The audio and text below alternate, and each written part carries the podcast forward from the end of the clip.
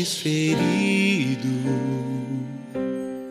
por minha causa, fostes moído pelas minhas iniquidades. O castigo que era para mim foi colocado sobre ti, e por tuas feridas eu fui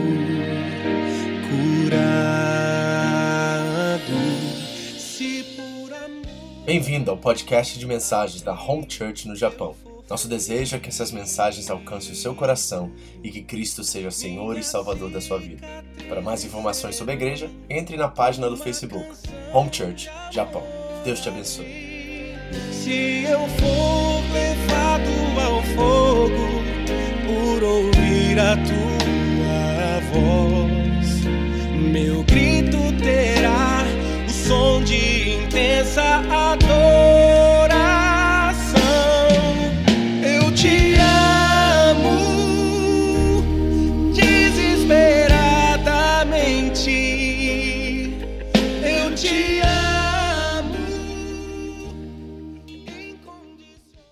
Amém. Bom dia, bem-vindos. Bom ter vocês aqui conosco nesta manhã. Tenho certeza que o Senhor tem algo preparado, um banquete preparado para nós. Já começou, né? Deus falou com você na hora da música. Espero que sim, né? É um- uma oportunidade única de colocarmos nossos sentimentos diante do Senhor e preparar nossos corações para aquilo que Ele quer derramar através da Sua palavra viva e eficaz. Amém? Bom, vamos abrir nossas Bíblias. Nós estamos estudando a primeira carta de Paulo aos Coríntios. Estamos no capítulo 10. Né? Essa é a 22 mensagem dentro desta carta maravilhosa que temos aprendido tanto, gente, tanto. E hoje o texto que nós vamos ler está no versículo 14 ao 22. Primeira carta de Paulo aos Coríntios, capítulo 10. Nós vamos ler hoje do 14 ao 22. 14 ao 22. O texto é um pouco mais difícil nesta manhã, então preciso muito da sua atenção para que nós possamos entender aquilo que o apóstolo quer ensinar aos coríntios e que de tabela nos ajuda a entender nosso papel, né, nosso momento como igreja, como povo de Deus, na nossa geração, no nosso século. É importante nós olharmos para os coríntios como exemplos. Ele disse, né, o que está acontecendo tanto com os nossos antepassados, que são os judeus, nós vimos isso semana passada, agora nós fazemos parte de toda essa história de Deus, não é mais judeus e gentios, é o povo de Deus reunido agora. E Paulo usa os exemplos do passado como advertências para que nós possamos viver no nosso tempo de forma séria, relevante, responsável diante da fé que foi nos dada. Essa fé não é uma fé coletiva no sentido de responsabilidade, mas é uma fé que nos faz participantes de um corpo, a qual cada um de nós temos deveres, temos direitos, certo? E nós precisamos enxergar qual é o nosso papel diante um dos outros e diante de Deus. Isso é muito importante. Então hoje Paulo irá falar de coisas difíceis. E eu quero que você preste bastante atenção nisso. Ao ler o texto, já leia com, com carinho, vamos dizer assim. Leia devagar, porque é difícil a leitura de hoje, tá? E eu quero realmente ajudar vocês a interpretarem isso e entenderem como isso se aplica para vocês nos nossos dias hoje. Vamos ficar de pé e vamos ler o texto juntos? Primeira carta de Paulo aos Coríntios, capítulo 10, em voz alta, do 14 ao 22 é a nossa leitura desta manhã. Eu vou contar até três, você lê aí na sua versão, do jeito que está na sua Bíblia. Não se preocupe com quem está do seu lado. Amém? Todos prontos? Assim diz a palavra de Deus. Vamos lá? 3, 2, 1. Por isso, meus amados irmãos, fujam da idolatria. Estou falando a pessoas sensatas. Julguem vocês mesmos o que estou dizendo. Continue. Amém? Feche seus olhos rapidinho. Quero orar mais uma vez. Espírito Santo, nós somos completamente dependentes do Senhor agora. Não é o que eu penso, não é os meus estudos, não são os meus estudos, melhor dizendo, não tem nada a ver comigo agora, Deus. Tem a ver com o Senhor e tem a ver com aquilo que a tua palavra tem a nos ensinar nesta manhã. Ela tem poder transformador.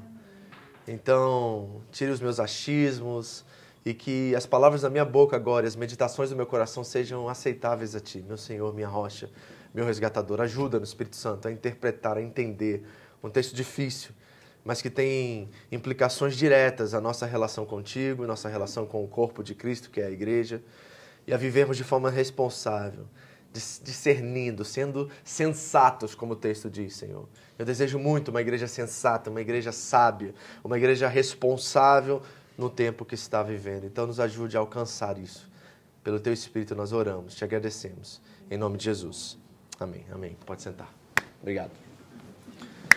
Bom, desde o capítulo 8, o apóstolo Paulo está nos ensinando a viver diante de uma cultura pagã. Ele está em Corinto, a sede do templo de Afrodite, de Apolo, onde esse mundo pagão né, era Las Vegas do nosso tempo, o que acontecia em Corinto ficava em Corinto, nesse sentido. E é uma cidade realmente muito promíscua. No templo de Afrodite há milhares de sacerdotisas que praticavam orgias sexuais, comilanças, muita gula na cidade, né, bebedices e tudo mais. E Paulo está ensinando uma igreja a, ser, a se consagrar, a ser do mundo, viver no mundo, né, a viver no mundo e não ser do mundo nesse sentido. Isso é muito difícil. E desde o capítulo 8, ele está ensinando os coríntios a viverem com essa, com esse dentro desse contexto, com essa realidade. E lá ele começa a falar sobre comidas sacrificadas aos ídolos. E vimos lá que ele fala que não existem outros deuses, só há um Deus. A visão de Paulo é extremamente e exclusivamente monoteísta. Como um judeu que Paulo, Saulo de Tarso era, ele não acreditava que existiam outros deuses, ele acreditava que existia só um Deus. Paulo proclamava o Shema de Israel, Deuteronômio capítulo 6, versículo 4. Ouçam Israel, o Senhor, o nosso Deus, é o único Deus, é um só Deus. E uma leitura superficial desse texto que nós lemos agora revela uma aparente contradição, porque Paulo está afirmando aqui que existem esses daimonions no grego original, esses demônios que ele explica aqui, e que é possível que nós tenhamos comunhão com esses daimonions. Estranho isso, né? Ou seja, será que existem outras forças espirituais e outros deuses ou não existem outros deuses? Então nós encaramos aqui uma aparente contradição, mas de fato não é uma contradição, porque Paulo crê sim que existem esses poderes espirituais da maldade na sua carta aos Efésios, ele está em Éfeso escrevendo aos Coríntios agora, e aos Efésios ele escreve que existem potestades, principados, hostes espirituais da maldade nas regiões celestiais. Então Paulo sim acredita que existem esses espíritos malignos. E é interessante como ele agora está trazendo essa questão para todos nós. E para que nós possamos entender isso, eu tenho que dar uma pequena aula para vocês aqui sobre cosmovisão. É a visão de mundo que todos nós devemos ter. E uma visão bíblica de mundo. Porque, primeiro, deixa eu usar aqui esse quadro aqui rapidamente para tornar isso um pouquinho mais claro para vocês. Bom, vamos colocar aqui, primeiramente, que a visão de Paulo ela era extremamente monoteísta, certo? Não se esqueçam disso. Eu quero que isso fique bem gravado aqui para gente. Paulo acreditava que só existia um único Deus e não haviam outros deuses. Mas ele acreditava sim que existiam forças espirituais que trabalhavam contra os cristãos, contra o reino, né, tentando causar desunião, né? É, maledicência. É, eles fazem cochichos nos ouvidos dos salvos para que eles possam promover um ambiente de caos, um ambiente de guerra, de contenda. Isso acontece até nos nossos dias, até os dias de hoje. Mas Paulo acreditava que existia só um Deus. O problema é que, eu não sei se foi no século XVIII, durante uma época a qual a igreja estava combatendo o misticismo e trazendo uma ideia muito racional de ser cristão, que se adotou uma ideia que provavelmente você crê nos dias de hoje, mas ela não é muito bíblica. E essa ideia é o seguinte, que existem duas eras, certo? Aqui, ó, vou colocar as duas aqui, para você entender. Existem essas duas eras aqui, a era atual e a era por vir. É assim que Paulo também descreve esses dois períodos, esses dois tempos. E muitos de nós acreditamos que nessa era atual aqui, aqui está o pecado, né? A maldade habita aqui. Todas essas coisas, guerras, contendas, brigas entre irmãos, entre não irmãos, nós acreditamos que esse é o tempo né, é, da pré-eternidade. Nós acreditamos que esse período é o período que todos nós vivemos atualmente. Nós estamos exatamente nesse momento agora esperando algo acontecer. E esse algo acontecer é o que nós chamamos do dia do juízo. Provavelmente essa é a visão que você foi ensinado. que o dia do juízo está aqui, nesse período entre a era atual e a era por vir. Esse será o dia da ressurreição, onde Cristo que ressuscitou e é o primeiro fruto, né, da ressurreição também nos ressuscitará juntamente com ele. Paulo vai tratar sobre isso em 1 Coríntios 15. Então nós acreditamos que esse dia do juízo virá e esse período acabará, esse período, e nós entraremos e pularemos nesse, nesse nós chamamos isso de céu. Não é a linguagem paulina, tá? Paulo, quando fala sobre céu, ele fala sobre outra coisa. Nós falamos sobre céu como se fosse algo grego, platônico. Os, os gregos, eles trabalhavam em questões de, de, de dicotomia. Era céu embaixo, ferro em, céu em cima e ferro embaixo, divisões desse, desse, desse tipo. Então, nós acreditamos que vamos acabar esse tempo. Jesus vai voltar, aqui está a segunda vinda. Jesus volta, ele faz o juízo, certo? Aqueles que creem em Cristo serão salvos, entrarão no céu, e aqueles que não crerem entrarão nesse lugar chamado inferno, que a Bíblia nunca chama de inferno, ela chama de Hades, chama de Guerrena, certo? Isso são referências a, a lugares fixos. Guerrena, por exemplo, era um lixo que estava em Jerusalém, a qual os corpos eram depositados, né? E quem não poderia enterrar os seus entes queridos, não tinha dinheiro, jogava os corpos nesse lugar, e esse lugar queimava, e ali havia tudo que é tipo de, de vermes e tudo mais. Então, quando Jesus cita o inferno, ele cita a Guerrena algumas vezes. E outras ele fala do Hades. Na parábola do rico e Lázaro, o rico está no Hades, esse lugar intermediário antes do dia do juízo. Então é assim que a Bíblia se refere ao inferno muitas das vezes. Mas nós acreditamos nessa, nesse, vamos dizer assim, nessa grade aqui, nessa matriz aqui, que tem essa era atual que nós vivemos. Jesus vai voltar, vai ter o dia do juízo, todos ressuscitarão, serão julgados, um para o céu, outro para o inferno, e aí nós vamos viver eternamente com Deus aqui. Provavelmente é assim. Quem aqui aprendeu assim? Não, fica sem medo com medo, não. Amém. Então deixa eu te mostrar o que a Bíblia diz sobre isso, ok? Para que você aprenda, para que quando você lê agora o texto, você lê com essa matriz que é bíblica agora, para que você entenda o que está de fato acontecendo aqui. Ok? Deixa eu apagar aqui. Rapidamente. É importante eu fazer essa pequena aula aqui para vocês, porque às vezes nós, lemos, nós lemos o que Paulo está dizendo sobre comunhão com demônios e tudo mais, e a gente já fica com medo.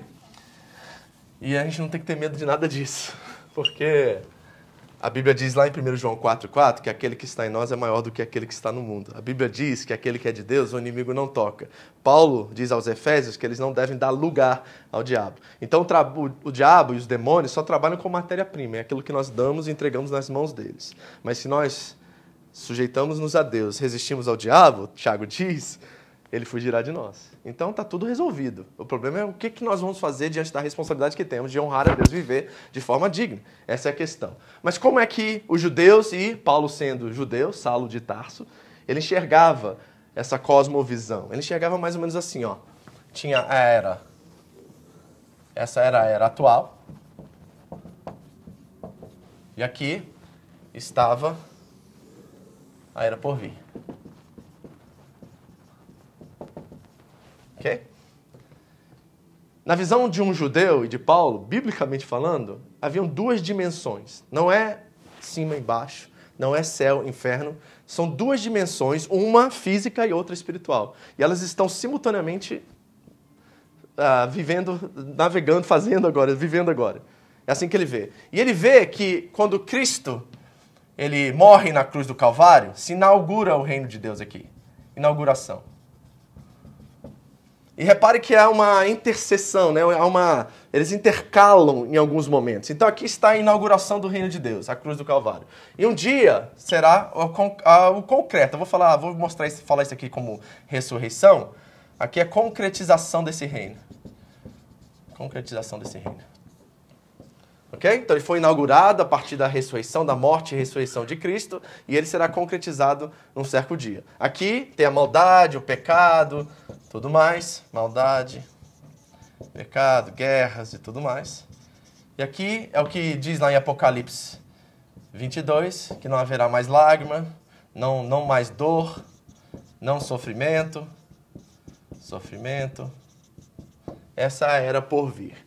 E o interessante é que você repara que essa, é, interseção, essa intercalação, essas conexões que acontecem, acontecem por toda a Bíblia. Deixa eu dar um exemplo para você dessa, desse lugar aqui que nós estamos falando, onde céu e terra se unem. Por exemplo, quando Jacó está no deserto fugindo do seu irmão, ele tem um episódio em Betel muito interessante, a qual ele está dormindo e de repente ele tem uma visão, um sonho, nós não sabemos o que é, mas ele vê anjos subindo e descendo do céu. Aquele lugar é esse lugar aqui, ó, onde essas duas coisas intercalam, juntam-se. É aquilo, é Betel. Betel naquele momento era céu e terra, essas duas dimensões se unindo num só lugar. Isso era Betel. Outra coisa, o templo de Israel. Era um lugar também de intercessão, era um lugar onde essas duas coisas se juntavam e habitavam juntos. Ali era um pedaço onde Deus se manifestava de forma clara. Por exemplo, Jesus após a ressurreição, ele aparece entre os discípulos do nada, não aparece? Alguns dizem que ele atravessou portas. O texto não diz que ele atravessou portas, diz que ele apareceu entre os discípulos. De repente, essa dimensão novamente ela se manifesta aqui, esse lugar aqui que nós chamamos né, dessa interseção entre era por vir e era atual. E aí Jesus aparece e do nada Jesus some. No caminho de Emaús, a canção que nós cantamos por último aqui, exatamente isso acontece. Ele está caminhando com os discípulos, eles vão para casa e ao partir do pão ele some. certo? Ali era um lugar onde as duas coisas intercalavam, juntavam. Então, quando a Bíblia olha para isso, ela está olhando dessa forma para a questão né, da cosmovisão cristã. São lugares onde céu e terra se manifestam. E um dia essas duas coisas se unirão e serão uma coisa só. É assim que a Bíblia enxerga as coisas. O dia de Jesus, o dia do juízo, que nós chamamos isso, né, o dia da ressurreição, o dia em que Deus colocará todas as coisas em seus devidos lugares, será o dia onde a era por vir e a era atual se tornarão uma só coisa. E aí Deus irá estipar todo o mal, todo pecado, demônios, diabo e tudo mais será enviado para esse lugar que nós traduzimos inferno, mas é Hades, Guerrena e tudo mais. Ou seja, um lugar onde Deus não habita e não há graça. Este é esse lugar, certo? Nós não temos muitas definições muitos conceitos sobre inferno na Bíblia. Não tem. Isso é muito mais de mente criativa e tudo mais, mas a Bíblia não fala muito sobre esse lugar, não dá muitos detalhes sobre isso.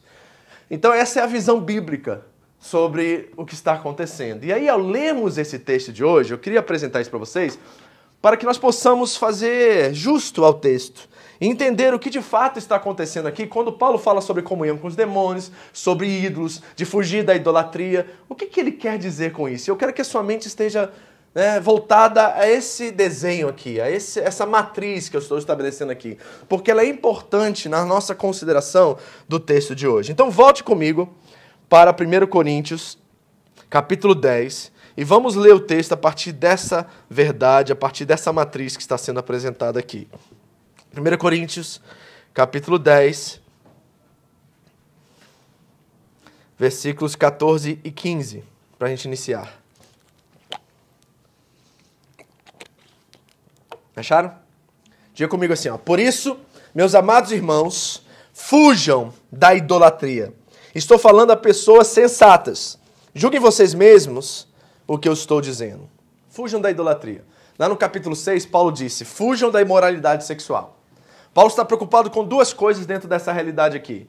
Primeiro, a lealdade dos coríntios e nossa também, né, dos seus discípulos, a quem eles estão prestando culto, adoração, a quem eles têm responsabilidade, quem eles são leais, com quem eles são leais. Isso se chama idolatria na Bíblia, certo? Quando Jesus fala, nós não deveremos ter dois senhores, não devemos amar a Deus e nem a mamão ou as riquezas, ele está falando, por que você não deve fazer isso? Porque você terá que prestar serviço, tempo, energia, esforço a um e desprezará a outro. Por isso vocês não podem ter senhor, vocês não podem adorar a Deus e adorar as riquezas. Idolatria. É um grande problema e continua sendo um grande problema nos nossos dias. Por exemplo, quem aqui sabe qual é o Deus do Japão? Você sabe?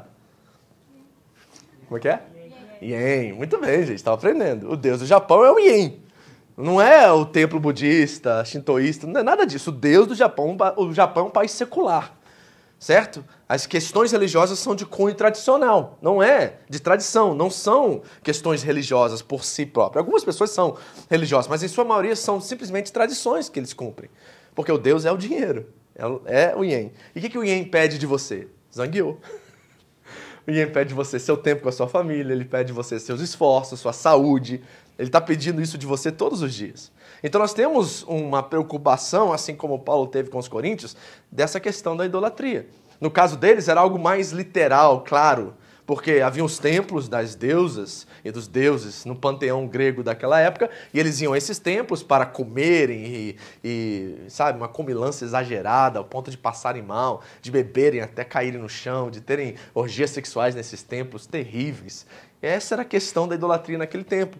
E haviam mesas enormes dentro desses templos onde eles faziam esses grandes banquetes. E Paulo começa a fazer esse contraste entre a comunhão do Senhor e a comunhão com os demônios. Paulo sabe que Afrodite, Apolo e esses deuses não são nada. Mas o problema é que nós atribuímos poderes a eles quando nós adoramos e prestamos serviços a eles. Por exemplo, os arqueólogos acharam que muitos dessas, desses ídolos, dessas estátuas de cerâmica, de barro e etc., elas eram feitas com as bocas abertas desses ídolos.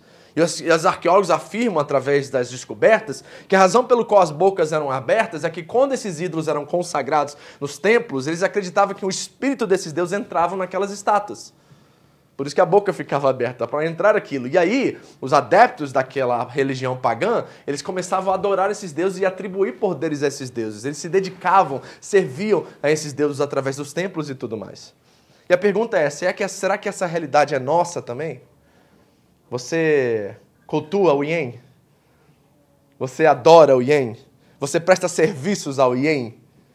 Eu não estou dizendo aqui que sim, eu estou tentando provocar algo em você para que você descubra e analise se a sua vida está mais voltada a preocupações quanto a dinheiro, a ansiedades por causa de dinheiro, a questões que nós, como cristãos, jamais devemos ter, porque a Bíblia é clara em dizer que o de comer, beber e vestir, Jesus nos prometeu.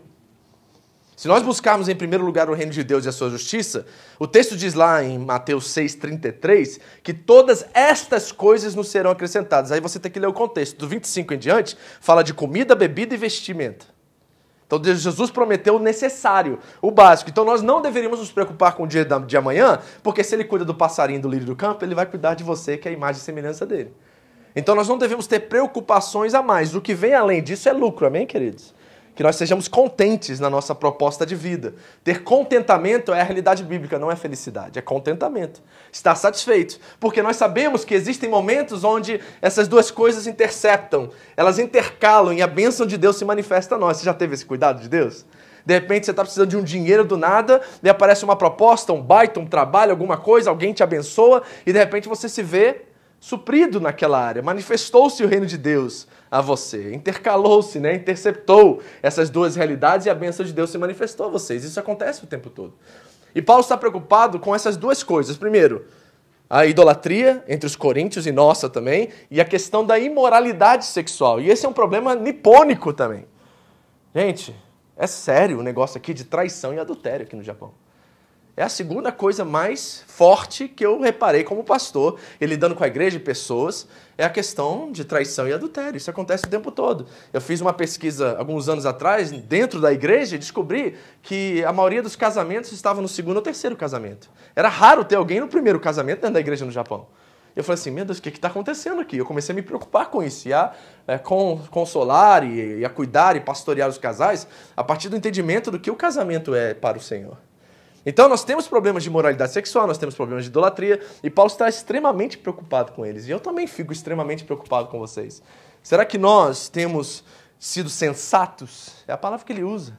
Sábios, discernindo todas as coisas, tendo os cuidados. Você precisa ter cuidado. A idolatria e a imoralidade sexual é uma tentação, é um problema sério. E esses poderes que Paulo chama de forças espirituais estão trabalhando para tornar essas coisas atrativas a vocês. De vez em quando vem essas ideias na cabeça, fala assim, não, acho que eu vou arrumar um baita no final de semana para a gente cumprir nosso propósito, comprar aquela casa no Brasil, voltar logo, porque essa vida no Japão é muito difícil. Aí você começa a negociar as suas prioridades e você abandona a sua família. Gente, desculpa, tá? Se é o caso de vocês, não estou singularizando você. Mas para mim não faz o menor sentido um dia eu chegar para André e falar assim, ó, eu vou para outro país ganhar dinheiro, passar um ano lá e depois eu trago vocês. Eu não abriria mão disso, jamais. Eu preferia comer arroz com ovo o ano inteiro, sem ter muitos prazeres e privilégios. Eu sei que casos em casos, ok? Tem situações aqui que for necessário fazer isso. Meu pai é um caso desse, tá? Quando meu pai foi para os Estados Unidos em 1988, a gente tava, ele estava desempregado. A gente não ia ter comida no próximo mês se ele não tomasse uma atitude. Abriu essa porta, ele foi. Ficou seis meses lá. Depois minha mãe foi, ficou mais seis meses depois que eu e minha irmã fomos. Então, eu sei que há casos de emergência de que são sérios e precisam ser vistos de uma forma mais clara. Mas a maioria, é por, a maioria das pessoas que eu conheço são por caprichos ou por um desejo de qualidade de vida melhor. E abandonam certas prioridades em busca de uma qualidade de vida melhor. É algo que nós, eu estou querendo que você considere isso. Não estou dando ordem nem dizendo que é pecado você fazer isso ou nada. Isso é diante de você, diante de Deus. Mas eu quero que você considere os valores que você tem. Quais são as suas prioridades? O que é mais importante? A família ou a qualidade de vida, por exemplo? Eu já coloquei isso aqui semana passada para vocês. O que você preferia? Ter, não ter, não levar seu filho para Disney todo ano, não poder ir para o Brasil ano sim, ano não, não ter muitos prazeres, não dar o iPhone que ele quer, não dar os videogames que ele quer, ou você ter sua família presente e você estar à noite em casa, não fazendo zangueio até 10, 11 horas da noite, porque você tem que manter essa qualidade de vida. Quais são as duas preferências, as duas escolhas que você faz? Isso fala de idolatria. Isso fala de certas imoralidades sexuais, porque a Bíblia é clara em dizer que o adultério não é só no, na questão física, é na questão espiritual também. Nós podemos estar traindo a Deus através das nossas prioridades e escolhas. Paulo tem uma preocupação com os coríntios e nós devíamos ter também. A imoralidade sexual e a idolatria são problemas em Corinto e nós precisamos pensar sobre isso. Versículos 16 a 17. Não é verdade que o cálice da bênção que abençoamos é uma participação no sangue de Cristo? E que o pão que partimos é uma participação no corpo de Cristo? Como há somente um pão, nós que somos muitos, somos um só corpo, pois todos participamos de um único. Qual o problema da idolatria e imoralidade sexual? É que ela divide. Divide lealdade, divide pessoas. E Paulo está preocupado com a unidade do corpo. Ele tem se preocupado com isso por toda a carta.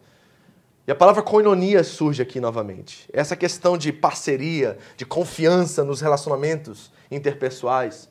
E nós precisamos prezar pela unidade. Ele diz: só existe um pão. Esse pão é Cristo. Um só Senhor sobre nós. Então por que tantas divisões entre vocês, Coríntios? Ele inicia a carta dizendo que existem quatro partidos políticos religiosos dentro da igreja: os de Paulo, os de Apolo, os de Cefas e os de Jesus.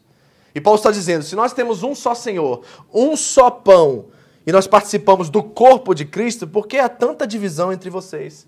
E por que há tantas divisões entre, tantas divisões entre nós também, como corpo de Cristo? Então, a ceia, ele diz aqui, é aquilo que nos une.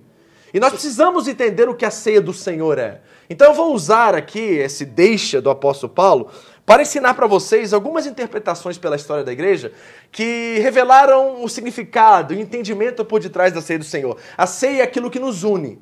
O pão e o vinho, o corpo e o sangue do Senhor é aquilo que restaurou o nosso relacionamento com o Pai. E quando nós estamos experimentando isso como comunidade local, nós fazemos isso aqui uma vez por mês, nós estamos dizendo que em Cristo, nesse corpo e nesse sangue, nós somos um.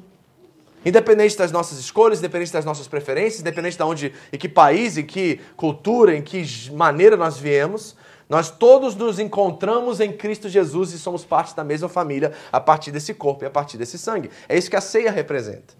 Então nós precisamos aprender, quando o domingo chega do final do mês, o que essa celebração, essa ordenança, significa para cada um de nós. E Paulo, no capítulo 11, é o próximo capítulo do nosso estudo, ele irá entrar exatamente sobre a questão da ceia e ensinar os coríntios a ceiarem com consciência, entendendo o que eles estão fazendo. Então nós também, preparando-nos para o capítulo 11, precisamos saber o que a ceia representa para nós. Então, eu vou fazer um estudo histórico aqui rapidamente, bem direto, sobre como que a igreja, pelos anos da sua história, interpretou a questão da ceia. E existem duas categorias que se apresentam. O primeiro é a questão sacramental. Muitos Muitos veem a ceia como algo sacramental, ou seja, um meio da graça, um meio de fé. Alguns acreditam que até você não ceando, você não pode ser salvo.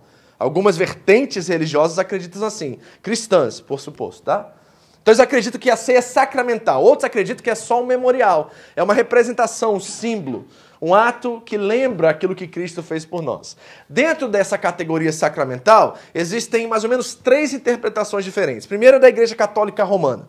A Igreja Católica Romana acredita que quando o padre ora e consagra tanto o cálice, o vinho que está ali, e a hóstia, né, o pão, que é aquele negócio, você que eu fui católico romano, fui, fui é, coroinha, gente, viu? Tá, participei de procissão lá na frente, com aqui, ó, fiz tudo isso, certo? Todos os passos eu fiz. Ele acredita que quando ele faz aquela oração e abençoa aquele pão e aquele vinho, aquilo se transforma literalmente no corpo do Senhor Jesus Cristo. Eles chamam isso de transubstanciação. Ou seja, aquilo é literalmente o corpo e o sangue de Jesus Cristo. É por isso que eles têm tanta reverência e tanto cuidado, é guardado num lugar especial, porque para eles é literalmente o corpo de Cristo. Só que isso é um problema sério. Se aquilo se torna o corpo de Cristo e se torna sacrifício novamente por nós e pelos nossos pecados, aquilo que Cristo fez não foi suficiente. Está entendendo? E lá em 1 Pedro 3,18, o texto diz assim: e ele morreu uma única vez, o justo pelos injustos, para nos levar a Deus. Ou seja, o sacrifício de, de Cristo é uma só vez por todos. Não há outras oportunidades. E o interessante é que no Concílio de Trento, lá em 1500 e tanto, a igreja considerou realmente que aquilo era a transformação do corpo de Cristo. E tornou não só a Eucaristia, mas a missa um ato sacrificial. Ou seja, Cristo está sendo sacrificado novamente pelo seu povo. E é por isso que nós, cristãos protestantes, nós não participamos de missas católicas romanas, porque para eles aquilo é um ato de sacrifício. E aquilo despreza e, não aceita o sacrifício na cruz de Cristo, tornando ele insuficiente. É por isso que você não deve ir a missas católicas. Não é porque é desprezo ao catolicismo, é intolerância. Não. É porque para eles, dentro da teologia católica romana, aquilo é Cristo sendo sacrificado novamente. Preocupante isso, porque não é bíblico e nós consideramos isso uma heresia porque é completamente diretamente contrário àquilo que as Escrituras dizem acerca do sacrifício único de Cristo por todos nós e pelos nossos pecados. Está entendendo? Então eles chamam isso de transubstanciação transformação literal do corpo de Cristo naquele pedaço de pão e naquele vinho. A outra vertente que interpreta isso são os luteranos. Os luteranos trabalham na questão da consubstanciação. Eles acreditam que não é literalmente fisicamente o corpo de Cristo, mas é o corpo de Cristo. É muito estranho. Eles fizeram uma forma mais sofisticada da transubstanciação, chamando de consubstanciação, mas eles também acreditam que quando a oração acontece, aquilo não é literalmente, mas é o corpo de Cristo. Está entendendo? Também não estou entendendo, mas tudo bem. É mais ou menos isso. Eles tentaram sofisticar a questão para que não fosse muito escandalosa para os protestantes. Mas tem uma terceira, que é a, a interpretação reformada. A interpretação reformada acreditam que a, a ceia né, e o cálice do Senhor são meios da graça, remetem fé, remetem salvação no sentido mais amplo da coisa. Mas não há uma literal transformação do corpo de Cristo. Tudo acontece espiritualmente. Foi Calvino que disse isso certo? Então é espiritual, mas é um meio da graça sim. Então, essas são as três vertentes sacramentais acerca da interpretação da ceia do Senhor. Mas tem uma quarta que é aquilo que nós adotamos como interpretação e cremos que está mais próxima da Bíblia Sagrada, que é a questão do memorial. Nós acreditamos que é uma ordenança, sim, é um mandamento de Jesus. Nós precisamos celebrar a ceia frequentemente. Eu gostaria de fazer isso aqui semanalmente, mas não dá devido ao tempo, devido né, ao lugar e tudo mais. Quem sabe quando nós tivermos lugar, nós vamos fazer todo domingo. Seria muito interessante isso. Mas é, o memorial simplesmente vê a ceia como um ato simbólico, uma recordação, uma lembrança daquilo que Cristo fez por nós. Não é o corpo de, de Cristo físico, literal ali, mas é algo, sim, espiritual em essência, certo? Nós estamos voltando com gratidão no coração, mas de forma espiritual, de forma memorial, é, cumprindo esse, esse mandamento, ok? Agora, pastor, e o respaldo bíblico para tudo isso que você acabou de dizer? Deixa eu apresentar isso para vocês. Abra sua Bíblia em João capítulo 6. Essa é a base tanto da doutrina católica romana quanto da doutrina protestante acerca de como nós devemos interpretar a ceia do Senhor. Tá? João capítulo 6, versículo 51. Rapidamente. Deixa eu dar uma base bíblica para você não achar que é só eu interpretando a história da igreja. É uma passagem muito interessante que Jesus tenta de verdade escandalizar os seus seguidores ali, escandalizar aqueles que estavam seguindo ele só porque ele alimentava a multidão. Você já reparou que várias vezes, quando Jesus fala palavras duras, ele está querendo checar o coração das pessoas para ver as intenções delas? Esse é um desses textos. Ele alimenta a multidão e a multidão está de pança cheia e amando Jesus porque ele oferece tudo o que eles querem. E Jesus agora vai escandalizá-los sem palavras para ver se eles estão interessados nele ou se estão interessados naquilo que ele provê. E ele vai dar a interpretação no final para os discípulos, porque a multidão vai embora, os discípulos ficam e falam: Senhor, nos ensina isso, é muito difícil ouvir o que o Senhor está dizendo. Por favor, interprete para nós. E aí ele dá a interpretação e nós entendemos de fato o que é. E essa interpretação nos ajuda a entender a ceia do Senhor de forma muito clara. Acharam 51? João 6 diz assim: ó. Eu sou o pão vivo que desceu do céu.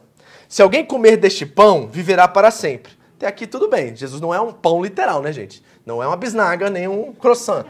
Certo? Ninguém leu naquele tempo e não deve ler aqui agora. Embora eu sei que alguns irmãozinhos nossos evangélicos acreditam literalmente que Jesus é um pão, tá? Mas metáfora, metáfora, entende metáfora? É metáfora, ok?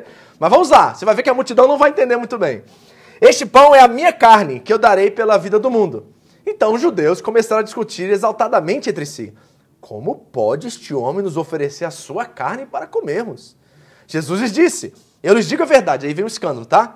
Se vocês não comerem a carne do filho do homem e não beberem o seu sangue, não terão vida em si mesmos. Todo aquele que come minha carne e bebe meu sangue tem a vida eterna, e eu o ressuscitarei no último dia. Pois a minha carne é a verdadeira comida e o meu sangue é a verdadeira bebida. Todo aquele que come a minha carne e bebe o meu sangue permanece em mim e eu nele. Da mesma forma como o Pai que vive me enviou, eu envio por causa do Pai. Assim, aquele que se alimenta de mim viverá por minha causa os católicos romanos pegaram e disseram assim: então, o que Jesus nos anunciou através da Santa Ceia é literalmente o seu pão, é literalmente o seu corpo e é literalmente o seu sangue.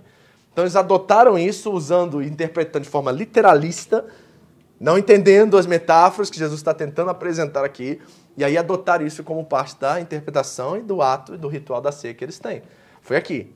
Mas por que, que os reformadores não entenderam assim? Por que, que nós não adotamos isso? Vamos continuar a leitura. Da mesma forma como o Pai que vive me enviou, eu envio por causa do Pai. Assim aquele que se alimenta de mim viverá por, causa da, por minha causa. Este é o pão que desceu dos céus. Os antepassados de vocês comeram maná e morreram.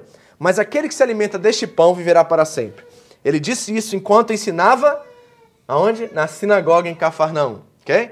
Ao ouvirem isso, muitos dos seus discípulos disseram: Dura é essa palavra.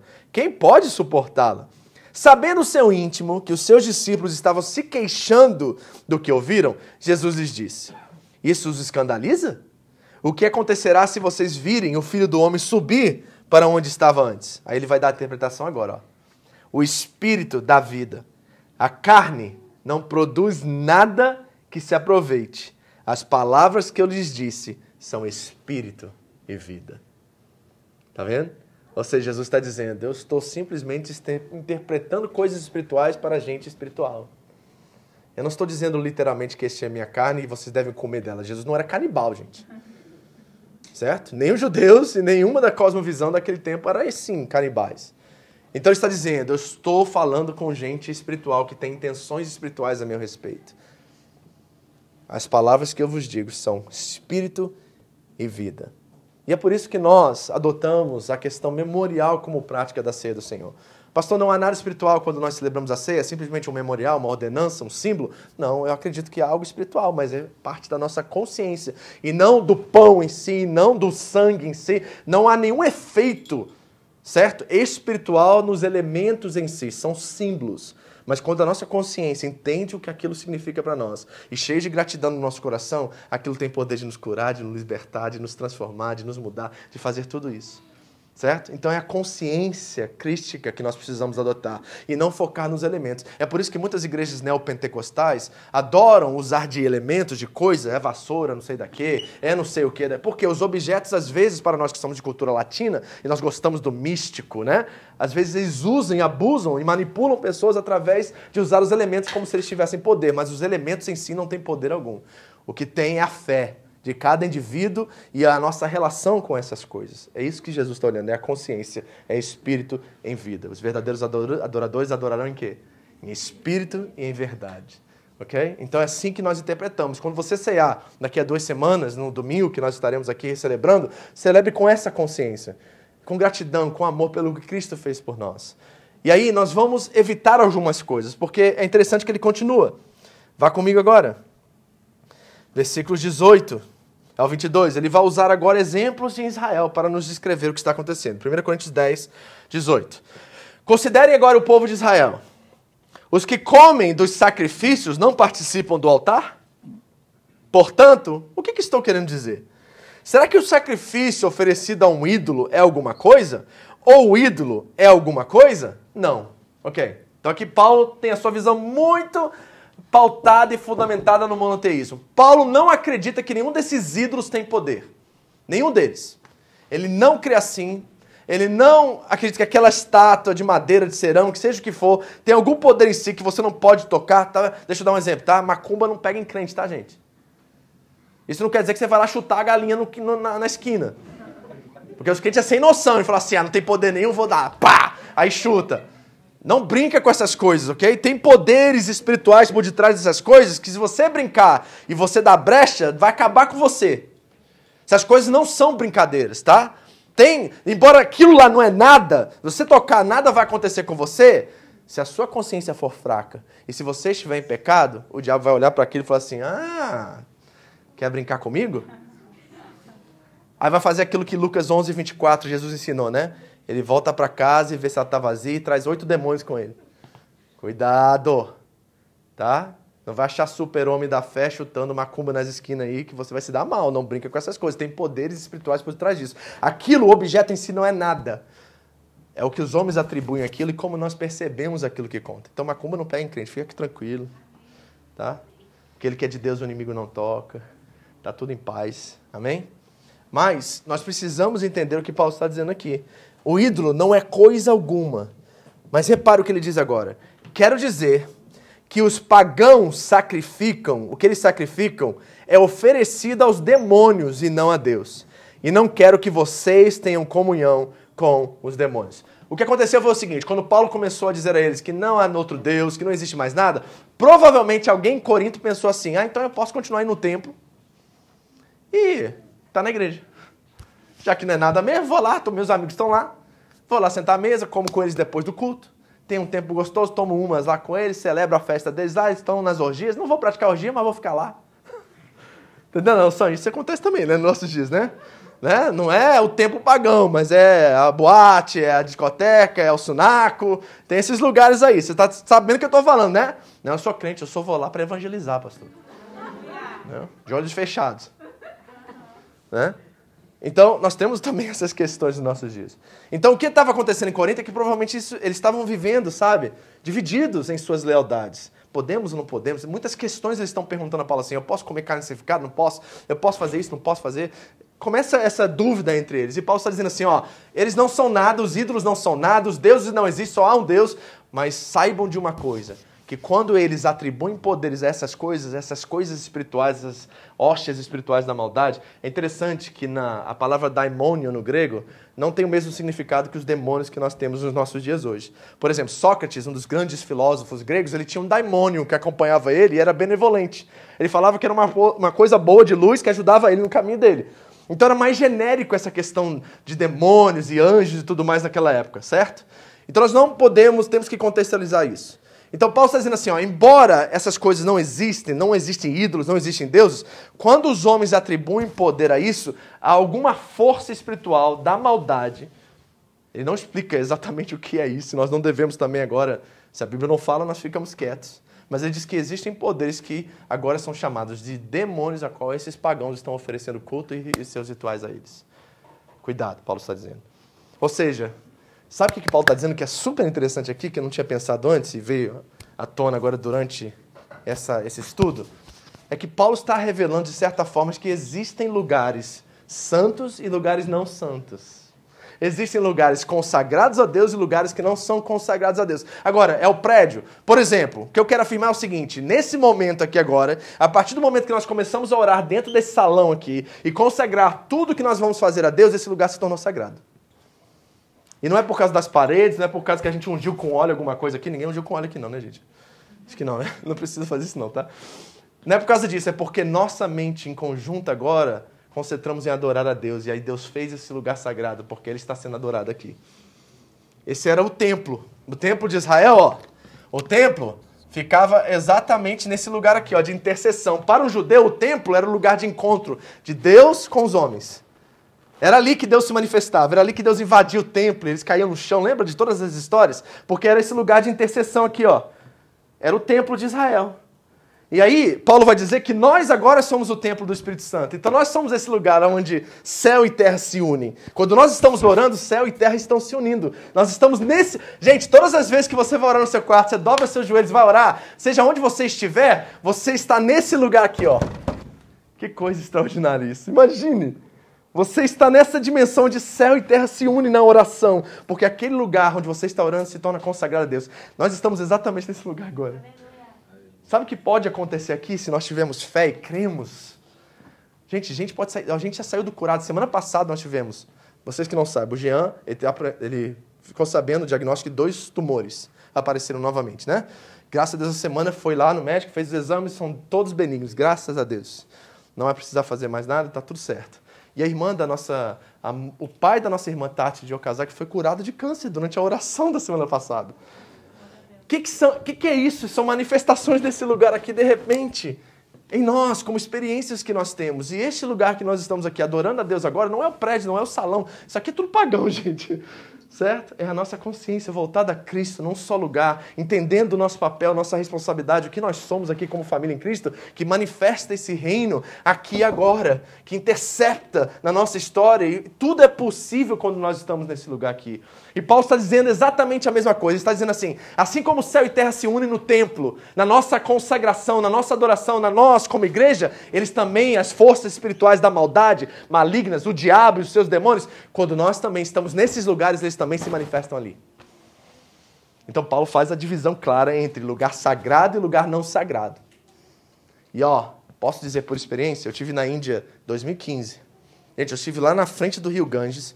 Eu tive de barco, fui até a casa da morte, onde eles consagram, onde eles cremam as pessoas lá, colocam os idosos para morrer dentro dessas casas escuras, para que ao morrerem eles possam ser cremados imediatamente. Vi vários corpos no Ganges boiando, porque o rio é consagrado e sagrado para eles. E tem um momento de ritual no final das festas, lá à noite. Gente, eu nunca tive num lugar tão pesado, tão demoníaco na minha vida, certo? Sei que sou intolerante falar isso, mas é assim, é outro, outra esfera. Eu digo para vocês, eu me senti assim uma perturbação, uma. E eu falava para o Marcelo que é missionário na Índia, né, a qual nós ajudamos por muito tempo lá, e falava assim, Vitor, esse lugar é pesado, não fique ligado. E aí os monges passando, ungindo as pessoas na cabeça para tudo que é os americanos gringos lá, todo felizes, recebendo cinza na testa. É uma coisa assim louca. E aí ele pedia para a gente e falou assim: não, não quero não, obrigado. E a gente percebendo aquilo e a esfera espiritual pesada. Eu nunca me senti num lugar com tanta falta de paz e tanto peso espiritual como foi em frente ao Rio Ganges ali. Eles estavam fazendo o que? Rituais aos deuses pagãos. E eu fico pensando, sabe, vou trazer isso para nós agora. Quais são esses lugares? A tua casa hoje é um lugar de paz. A justiça, a paz, a alegria no Espírito Santo reina na sua casa. Porque senão pode ser que essas forças espirituais também já estão infiltrando, já estão encontrando espaços na sua casa. Você sente paz quando você chega do trabalho? Você sente que aquilo é um lugar de descanso, onde sua família te ama, onde você tem uma relação saudável? Se não, meu irmão, você precisa chegar em casa, não é ungir sua casa. Para com isso. Para com essas coisas. A Bíblia não ensina nada sobre ficar ungindo coisa certo? O óleo que nós temos que orar uns pelos outros, em Tiago 5,16, é um símbolo da presença do Espírito Santo. É isso. Tem não poder mágico no óleo. Mas nós consagramos em consciência os lugares a Deus. Então pode ser que a nossa casa está vivendo em guerra, em contenda, em brigas, em falta de, de harmonia, de amor e paz, porque nós não entendemos que aquele é um lugar de intercepção, um lugar onde o reino de Deus se manifesta. E tem que ser um lugar onde o reino de Deus se manifeste, porque os filhos de Deus estão lá.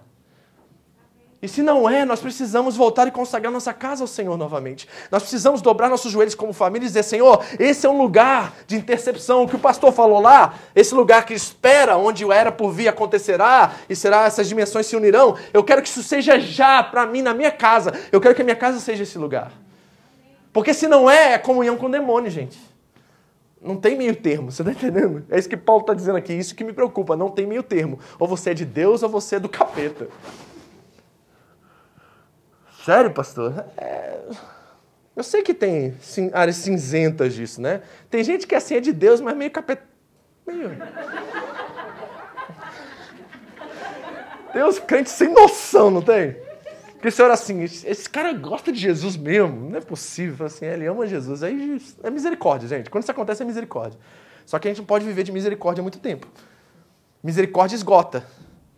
Tem uma coisa na Bíblia chamada uh, o, é, o limite da iniquidade. Tem vários textos que dizem assim, e o limite da iniquidade chegou por os amalequitas e Deus julgou eles. Por exemplo, Sansão. Já viu a história de Sansão? É uma, desculpa, cagada após a outra. E é, e faz isso, e desobedece, desobedece pai, desobedece Deus, casa com mulher pagã, e ele faz uma coisa outra. Aí chega o limite, Deus fala assim: acabou, meu espírito sai dele. Aí o Sansão nem sabia, porque quando ele foi usar a força dele, não estava mais lá. Ele tomou um susto. O Sansão nunca tive, teve aquela experiência. E você sabe que é só nesse momento, no pior momento da vida dele, que ele lembra de orar. É a única oração de Sansão na Bíblia no final da sua vida. E ali ele destrói mais inimigos do que em toda a sua trajetória. Porque ele orou e confiou em Deus naquele momento. Voltou a força dele e ele destruiu os seus inimigos. Tem muito crente assim, que vai vivendo, vai vivendo, vai vivendo, de igreja em igreja, pula aqui, vai para lá, aí diz que, né? É, ama Jesus, mas não gosta de igreja. Começa essas, essas pegadas. Aí, isso, gente, isso é comunhão com uma coisa que eu não sei o que, que é. Essas ideias meio. Então eu fico preocupado, sabe? Porque Paulo fala de idolatria, fala sobre moralidade sexual, fala sobre tempo pagão, fala sobre comunhão do Senhor e comunhão com os demônios. E eu fico preocupado que tipo de comunhão nós estamos tendo hoje. Será que a nossa casa é esse lugar? Será que a nossa casa habita aqui? Eu podia botar minha casinha aqui, ó, bonitinha. Será que a minha casinha está aqui? Oh, Jesus. Certo? Será que a minha casa é a igreja? Será que ela está aqui? E nós precisamos pensar sobre isso. Porque tem uma última coisa que eu quero dizer para a gente fechar. Ele diz assim: Vocês podem beber do cálice do Senhor e do cálice dos demônios? Não podem participar da mesa do Senhor e da mesa dos demônios. Aí diz assim: ó, porventura, é retórica essa pergunta, tá? Mas presta atenção. Porventura, provocaremos o ciúme do Senhor? Aí quando eu li isso, eu Travei. Aí eu falei assim, não, eu vou ler no original, porque no original deve estar escrito zelo. Porque zelo é uma coisa, ciúme é outra, né? Zelo é cuidado, proteção. Por exemplo, quando você, sua esposa sai de casa, aí você vê que ela tá com uma roupa meio apertada, aí você fala assim, amor, vamos para a igreja. Né? Não, não fica aparecendo muitas coisas aí. Bota uma, um vestido mais bonito, mais formal, assim, nós vamos, né? Isso é zelo. Não é assim, tira essa roupa aí, mulher, os homens vão tudo querer pegar você na igreja. Isso é ciúmes. Entendeu? Zelo é cuidado, proteção. Ciúmes é assim, ó, tá querendo aparecer para quem? Ciúmes. Não é zelo. A intenção pode até ser boa, mas as palavras revelam ciúmes e não zelo. Aí eu tô achando assim, não, Deus tem, tem zelo por nós. Aí eu vou ler a palavra no original, não é zelos. É ciúmes. Aí eu travei. Aí eu falei assim, quem sou eu para que o Criador de todo o céu e todo o universo, o Deus onipotente, onipresente, onisciente, eu sou capaz de gerar ciúmes nele. Aí eu fiquei preocupado, porque eu tremi, porque eu falei assim, meu Deus, que eu jamais provoque o ciúme no Senhor. Aí eu comecei a fazer uma análise de toda a minha vida, das minhas prioridades, do meu serviço, do meu trabalho, daquilo que eu me entrego, das minhas meus atos de adoração, minhas, sabe, aquilo que eu proposto a servir, a minha intensidade no que eu faço, e eu fiz assim, Senhor, não me deixe jamais fazer da minha comunhão com o Senhor uma comunhão com demônios. Eu não quero jamais provocar os ciúmes em ti. Eu quero que o Senhor tenha uma alegria na sua face, no seu rosto, que o Senhor se alegre dia após dia na minha conduta, na minha vida com Cristo. Paulo vai dar a como viver isso de forma prática nos próximos versículos que nós vamos ler. Ele vai dizer assim: ó, sede meus imitadores enquanto eu sou de Cristo. Então tem um processo que nós precisamos viver na próxima semana para a gente entender isso. Mas eu fico perguntando quais são as áreas da minha vida hoje que estão provocando ciúmes com Deus. Quais são as áreas de idolatria? Essa é a primeira pergunta que você tem que fazer aí. Será que eu estou idolatrando alguma coisa? Será que quando a gente bota uma coisa como foco, objetivo, ambição, a gente vive para aquilo e aquilo não é Deus? Isso é idolatria. Sabe, isso é adultério espiritual também, que aí faz parte da imoralidade sexual. E aí a gente tem alguns problemas, sabe? As coisas não andam. E a gente implica, né? E a gente é teimoso. E aí a gente tenta, tenta, tenta, tenta, não dá certo. E a gente continua obstinado em fazer aquilo acontecer, quando nós sabemos que nós estamos lutando contra Deus e provocando ciúmes dele. Então nós precisamos fazer uma revisão sincera. Sabe? Porque Deus não tem problema com entretenimento. Deus não tem problema com hobby. Deus não tem problema com as suas paixões terrenas. O negócio é dosar isso. Saber que essa coisa não está tirando o seu tempo com a sua família, com as suas responsabilidades, com o compromisso com o reino de Deus. Deus não tem problema de você jogar videogame. O problema é quando você joga quatro horas por dia. Deus não tem problema de você jogar futebol toda semana. O problema é que você está jogando todo dia deixando sua família em casa. Exercício é bom, todo mundo deve fazer. É proveitoso, não é o melhor, mas é proveitoso. Então, é sensatez. Por isso que ele começa dizendo assim: será que existem pessoas sensatas que vão, sensatas que vão entender o que eu vou dizer agora? Então nós precisamos de sensatez aqui, para que nós possamos derrubar toda idolatria da nossa vida e abandonar toda imoralidade sexual. Vamos orar por isso? Pai querido,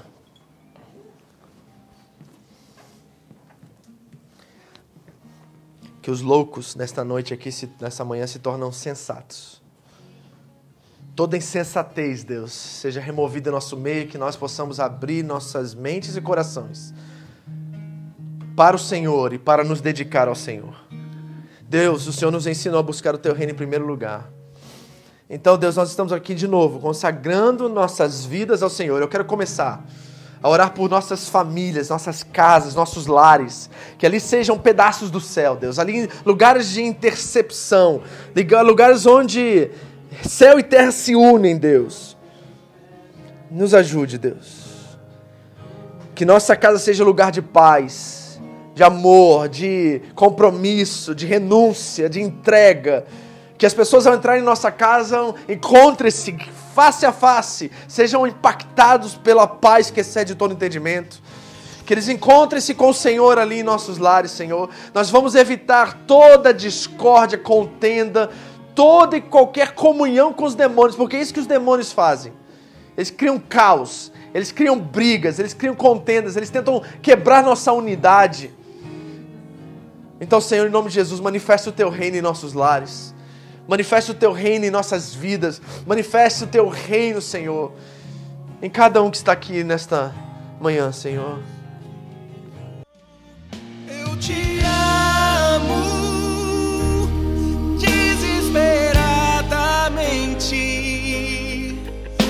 te amo incondicionalmente. Muito obrigado por ouvir essa mensagem. Foi um prazer ter você conosco. Entre em contato Home Church Japão no Facebook. Nos deixe saber como Jesus transformou a sua vida. Deus te abençoe. Tudo que eu fizer será tão pouco para retribuir. Eu te amo.